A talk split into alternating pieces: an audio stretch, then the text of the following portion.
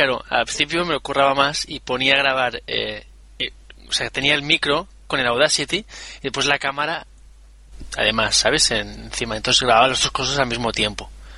Ah, Ah, ya tenía el audio con mejor calidad en el Audacity. Pero, Ah. sí, esa es una buena forma también. pero aquí con el Skype no se puede, ¿no? Mm, Se pod- yo creo que se podría. Ahora estoy hablando con el con el USB normal, o sea, con el ¿cómo se llama? Con un Logitech de estos, ¿sabes? De auricular y, y- Sí. y micrófono.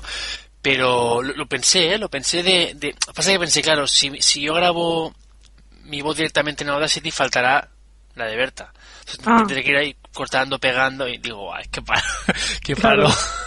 Sí. y da igual, tampoco estoy tan mal, o sea que... No, no, yo a ti te oigo, vamos, perfectamente. Sí, eso no se ve de estos. Hombre, claro, con otro se oiría mejor, pero bueno, tampoco. Después de la, de la colección de, del coche con el, con el teléfono. Ahí, ahí ya has roto todos tus, tu- tus principios de, de calidad. de calidad. de- sí, O sea, me gasto una pasta con el micrófono es verdad. es y verdad. acabo grabando lecciones con el iPhone en el coche. Esas las tienes, las vas a poner en elecciones. Ah, es verdad, coño, si ya las tienes. Sí, tengo unas cuantas. Sí, sí. Sí, sí. Y, di- y dijiste que intentaste quitar el ruido y, y salía robotizado, ¿no? Salía, salía robotizado, sí, claro, tampoco no soy un experto en, en edición de audio y me, me sonaba demasiado robotizado, metalizado. Y además que, para qué engañarnos, también me daba un poco de palo. De, pereza. de Tener- pereza. De pereza tener que procesar todos las, eh, los audios, ¿sabes? Si solo fuera uno, pues vale. Pero si en cada lección tengo que ir a- ahí pasando y currándomelo con, para quitarle el... Pensé, mira, una dificultad añadida. Mira qué listo.